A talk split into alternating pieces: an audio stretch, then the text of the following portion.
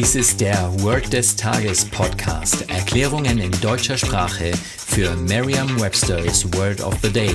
Eine Produktion der Language Mining Company. Mehr Informationen unter www.languageminingcompany.com-podcast.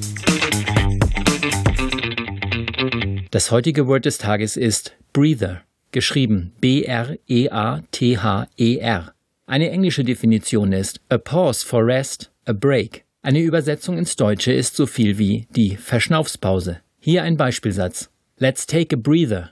Lass uns eine Verschnaufspause machen. Eine Möglichkeit, sich dieses Wort leicht zu merken, ist die Laute des Wortes mit bereits bekannten Wörtern aus dem Deutschen, dem Englischen oder einer anderen Sprache zu verbinden. Und in diesem Fall können Sie das Wort breather natürlich gleich mit dem englischen Wort breathe, also atmen, verbinden. Machen Sie eine richtige Verschnaufspause, atmen Sie richtig tief durch. Die Pause ist also ein Breather, weil Sie tief durchatmen.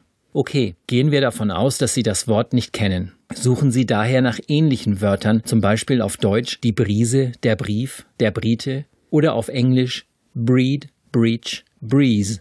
Es ist wie immer wichtig, dass Sie ein klares Bild zu einem dieser Wörter haben dürfen, damit die Eselsbrücke gut funktioniert. Lesen Sie in der Verschnaufspause einen Brief oder genießen Sie eine Brise Wind? Bei der Windbrise dürfen Sie gerne das S lispeln, damit es in etwa wie das TH in breathe klingt. Und haben Sie ein klares Bild davon, was Sie in der Verschnaufspause tun? Okay, dann sagen Sie jetzt noch einmal den Beispielsatz. Let's take a breather.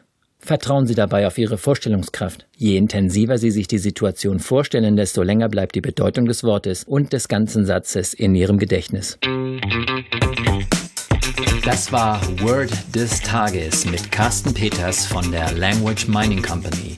Mehr Informationen unter www.languageminingcompany.com-podcast.